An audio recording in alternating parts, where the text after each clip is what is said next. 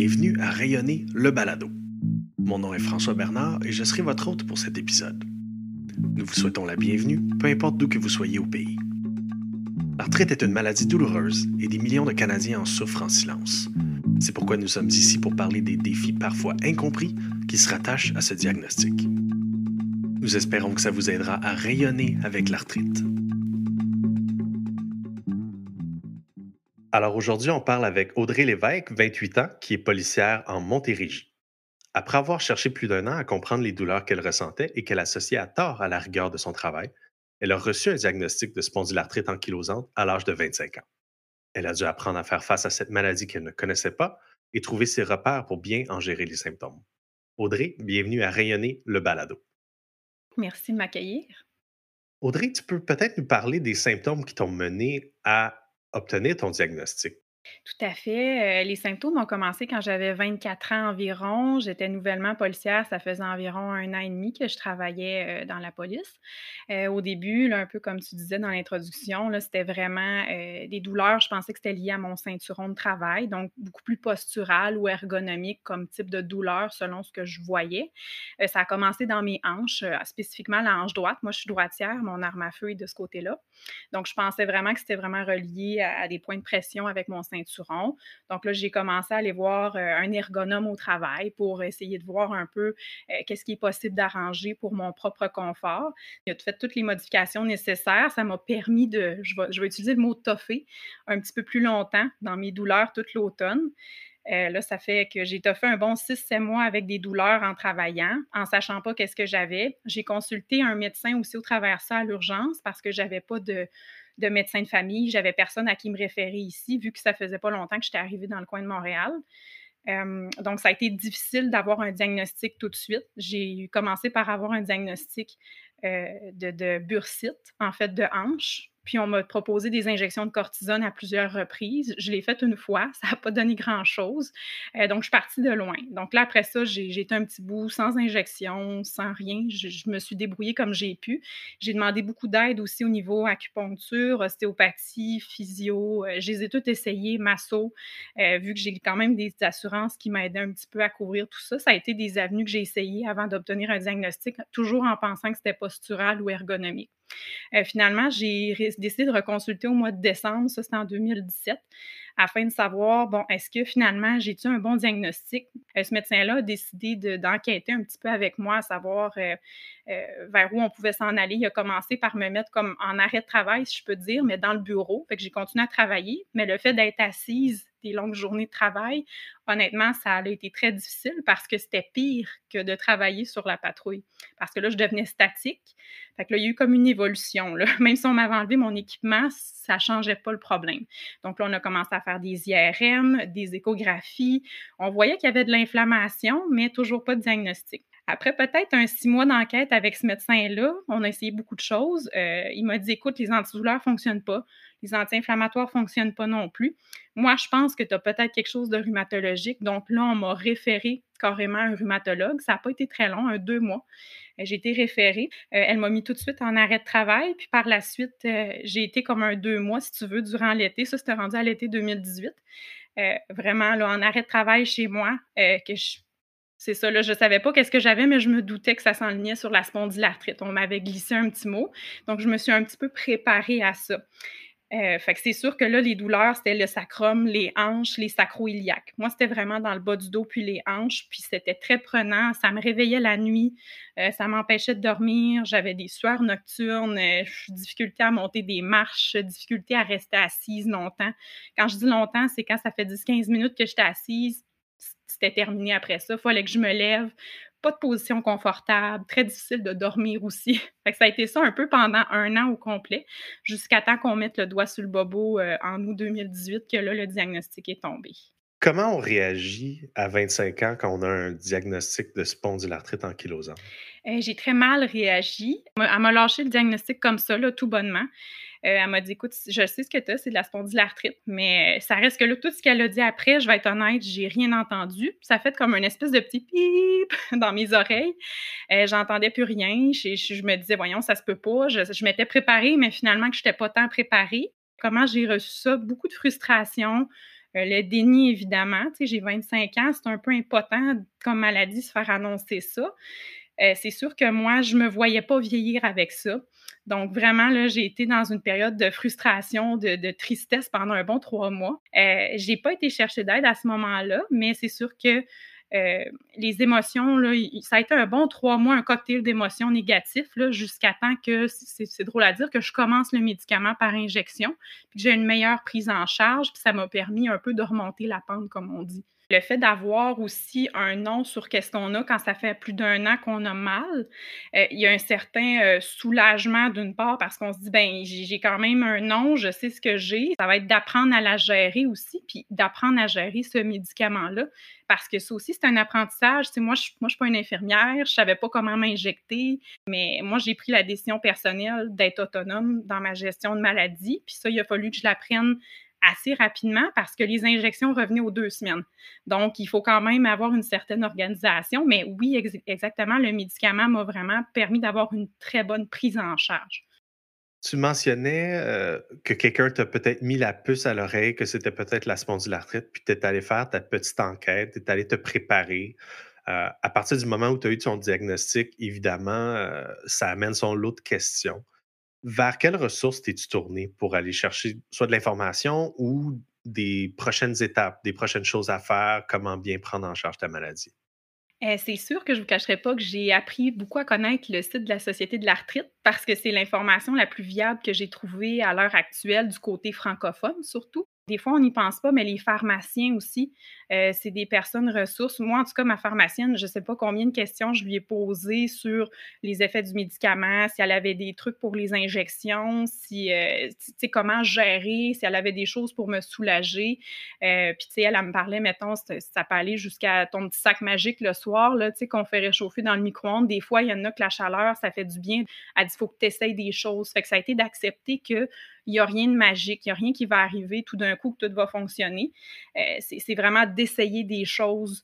Euh, puis de trouver qu'est-ce qui marche pour nous. sinon, en termes d'information, ce que j'ai trouvé de, plus viable, euh, ça a été aussi la, partie, comme je vous disais tantôt, j'ai eu une grosse partie de frustration, puis une partie que j'acceptais pas. C'est un peu comme le, deuil de quelque chose. Donc, si vous allez voir un peu les sept étapes du deuil, euh, parce qu'il y en a sept, je les ai tous lus. J'ai essayé de lire beaucoup là-dessus pour, pour savoir j'étais où dans mon processus. Donc, moi, moi, je me suis un peu auto, euh, auto-gérée finalement. Beaucoup de lectures. Euh, j'ai acheté des livres aussi sur arthrite, inflammation, la nutrition. ça a été beaucoup par moi-même, en fait puis un peu par ma famille aussi qui m'encourageait à, trouver des solutions qui fonctionnaient pour moi. Tu mentionnes la famille. Est-ce qu'il y a des gens dans ton réseau, euh, des gens près de toi qui, qui t'offrent du soutien, des gens qui t'aident? Oui, tout à fait. Euh, c'est sûr que j'ai mes parents, même s'ils sont quand même loin, euh, par téléphone, on se parle régulièrement. Euh, ça a été vraiment important parce que c'est là que je me suis rendu compte, suite à l'annonce de la maladie, c'est beau dire on a des amis, tout ça, mais nos amis ont des enfants, sont occupés, ils ont leur train de vie aussi. Mais je pense que la personne la, plus significative, mis à part ma soeur, mes parents, ça a été vraiment mon conjoint. Il était là tous les jours. tu sais, c'est lui qui m'a ramassé un peu à la petite cuillère puis qui m'a aussi à, repartir euh, vers un mode de vie plus sain, puis de m'aider à accepter ce que j'ai, puis à, retrouver un fonctionnement normal aussi. Parce que, tu sais, il y a une vie après ça aussi, ça ne s'arrête pas au diagnostic, il faut reprendre notre vie aussi.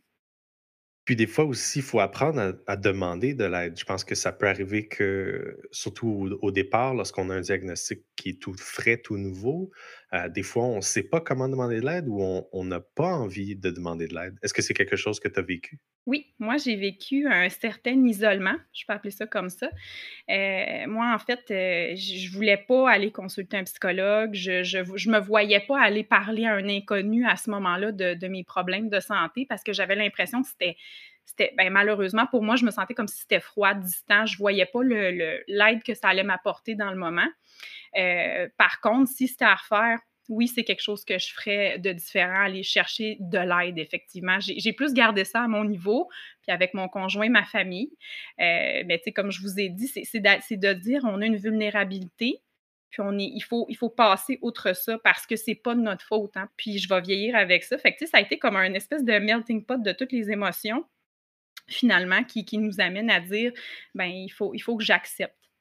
C'est vraiment l'acceptation qu'il faut qu'il en résulte parce que que tu l'acceptes ou pas, autant dire que ça me prendra le temps que ça me prendra, mais il faut l'accepter pour pouvoir un peu passer à autre chose aussi. Tu mentionnais avoir consulté euh, certains professionnels, donc massothérapeute, euh, je pense physiothérapeute aussi. Est-ce que tu as trouvé quelque chose qui, en bout de ligne, t'aidait? Je pense qu'à l'époque, ça t'aidait pas, mais euh, finalement, en, cours de parcours, est-ce que tu as trouvé des services professionnels qui t'aident? J'ai essayé l'ostéopathie. Ça a été vraiment l'ostéopathe qui a été le plus concluant. Euh, dans mes essais, parce que la massothérapie, euh, oui, c'était bien, mais pour ma part, c'était vraiment plus quelque chose pour relaxer. Mais par contre, je ne voyais pas d'amélioration en termes de douleur. Sur le moment, c'était agréable, mais après ça, déjà fini. Donc, l'effet ne durait pas dans le temps. Euh, moi, j'ai trouvé vraiment qu'en ostéopathie, c'était un peu tout. Il y a des points de pression, on va essayer d'aller déraidir les articulations qui viennent un peu plus raides par défaut par la maladie. Puis, j'avais aussi des devoirs à faire à la maison, euh, certains exercices, certains étirements à faire. Puis, c'est celui-là qui m'a permis aussi de garder une certaine mobilité euh, avant d'avoir mon médicament puis d'avoir vraiment un diagnostic. C'est sûr qu'il y a toute la partie de remise en forme qui revient aussi par après. On va s'arrêter le temps d'une courte pause, puis on revient avec Audrey Lévesque pour discuter de comment faire face à un nouveau diagnostic d'arthrite. Pour bien gérer les symptômes de l'arthrite, il est important de prendre en charge la maladie avec les meilleures informations possibles. Trouvez du contenu enrichissant et des outils pratiques téléchargeables comme des modules d'apprentissage, des guides ou encore un journal de bord pour bien documenter votre parcours avec l'arthrite en visitant arthrite.ca ressources.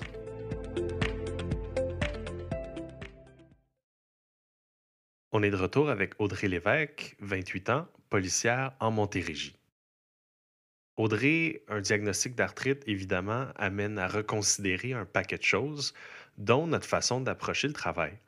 Est-ce que ce diagnostic-là t'a amené à apporter des changements dans ton travail et aussi peut-être à revoir ta façon d'évaluer la performance au travail?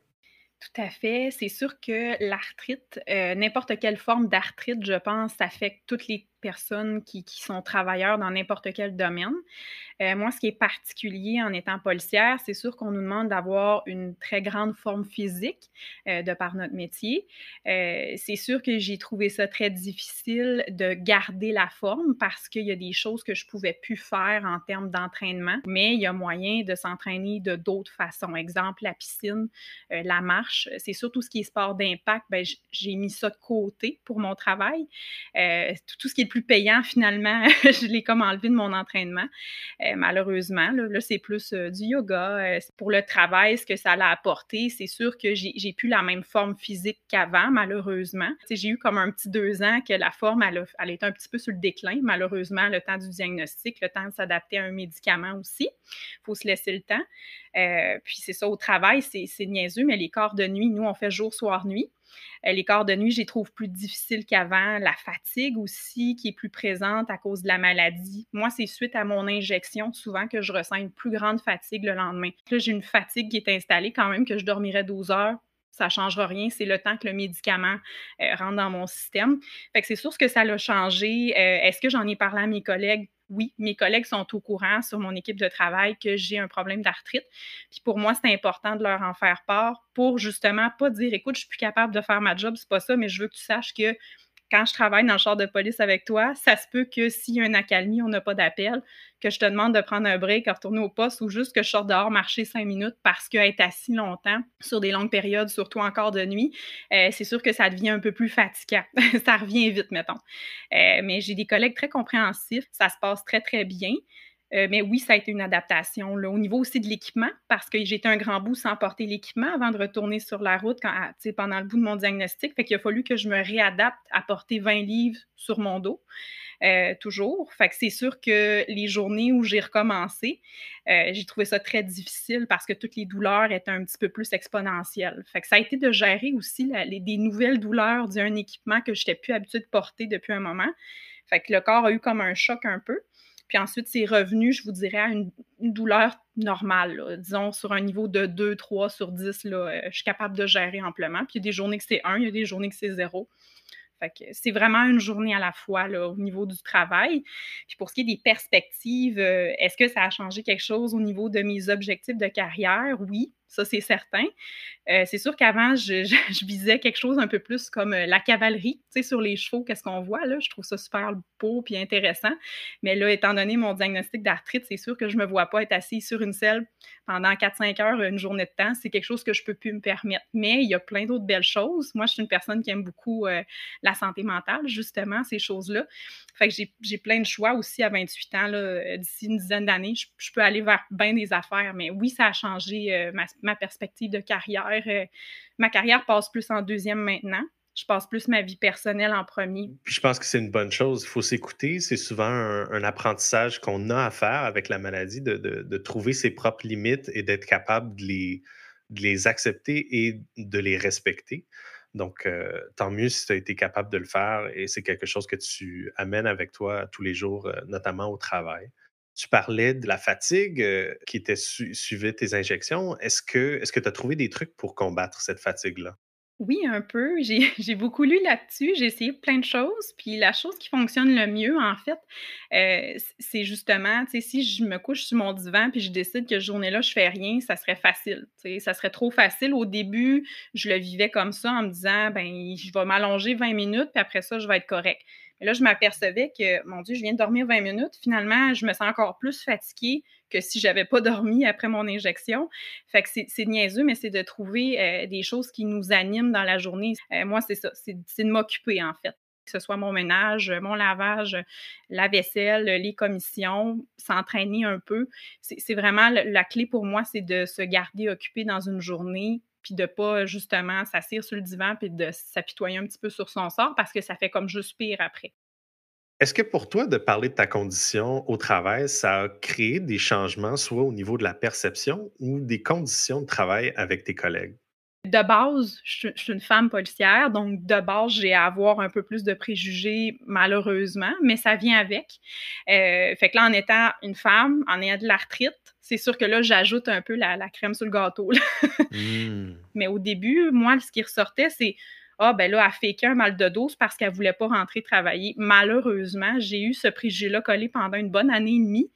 Euh, puis j'ai trouvé ça bien dommage parce que je me dis, Colin, je suis la fille la plus jeune, la plus motivée qu'il n'y a pas dans le poste. Je fais partie des gens qui veulent, euh, qui veulent travailler, qui veulent arrêter des suspects, qui veulent euh, faire son travail. c'est sûr, ça a été déplaisant à quelque part. Je te, je te cacherai pas que des fois, je rentrais chez nous, je pleurais parce que j'avais des petits commentaires comme ça.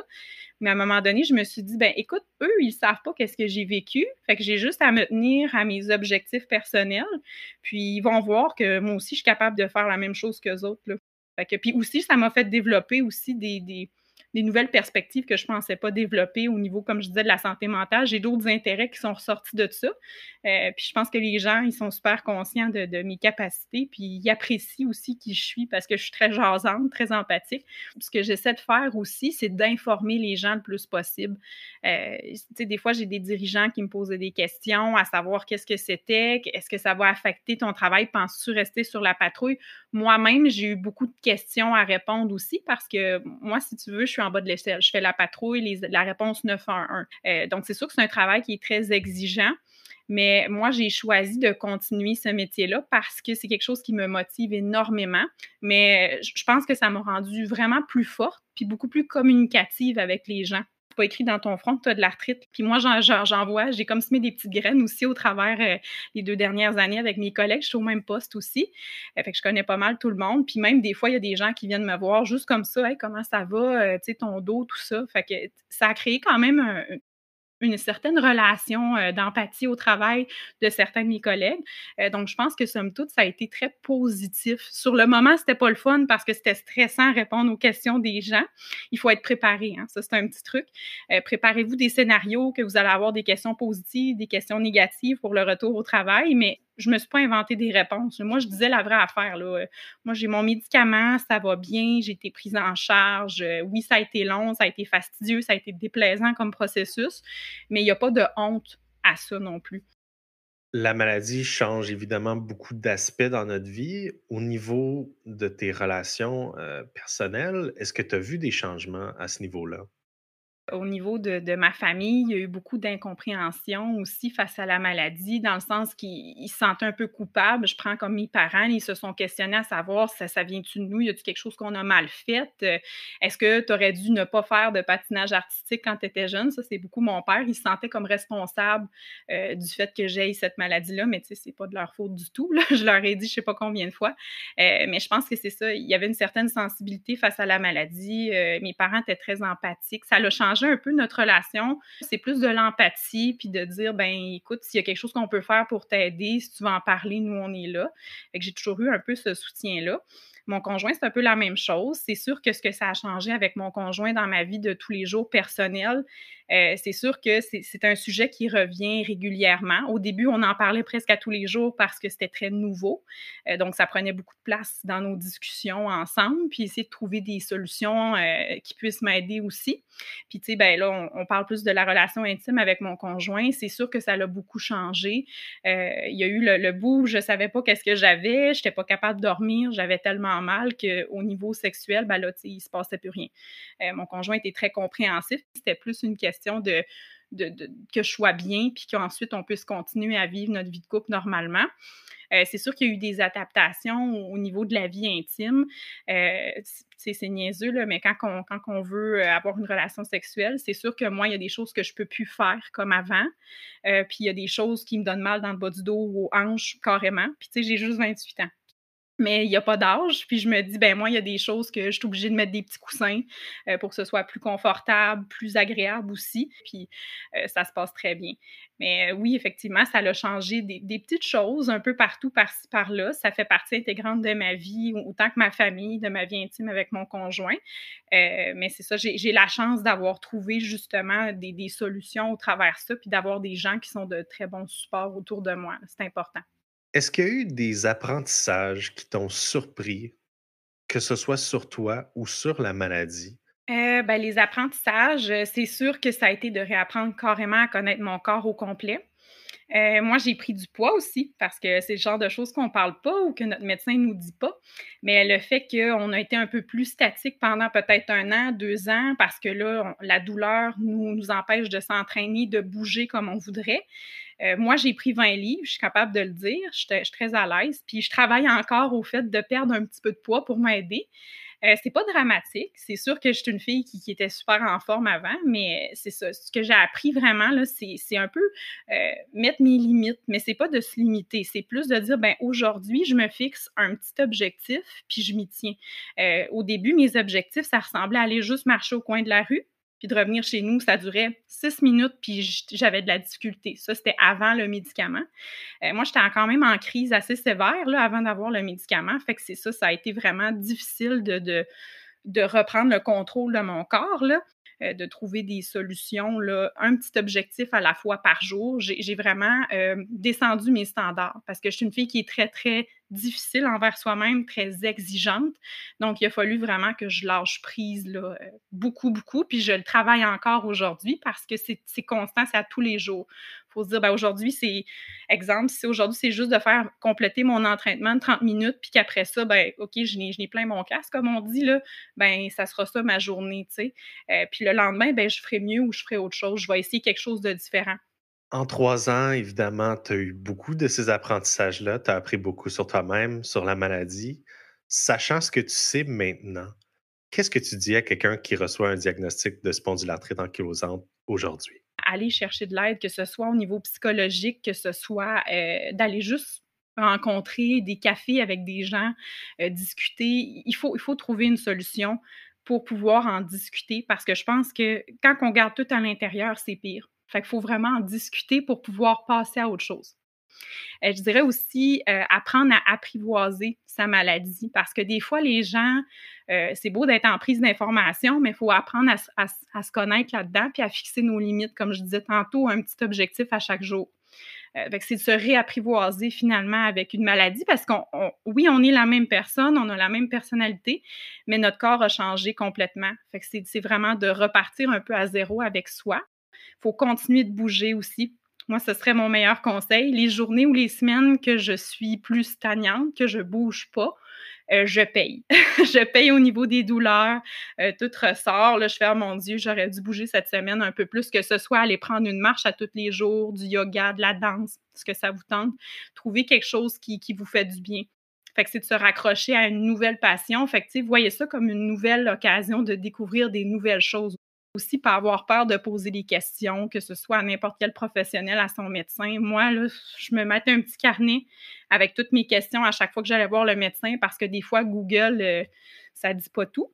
Donc, c'est important de poser des questions aux bonnes personnes. Puis ma médecin me trouvait drôle. J'arrivais, j'avais une petite feuille. Puis là, ben, je faisais des petits crochets quand j'avais posé mes questions. De sages paroles remplies de, de, judicieux conseils.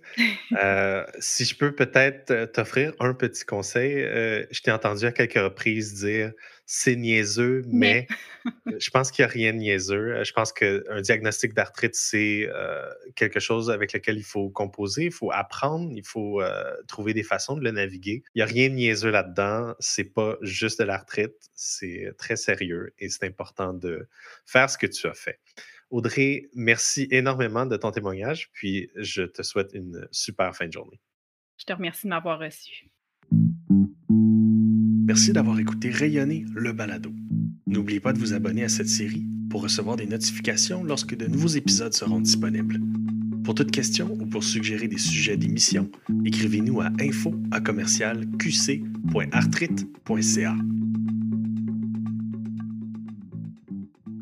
Les opinions exprimées lors de ce balado sont celles des invités. Elles ne représentent pas les opinions et positions de la Société de l'arthrite.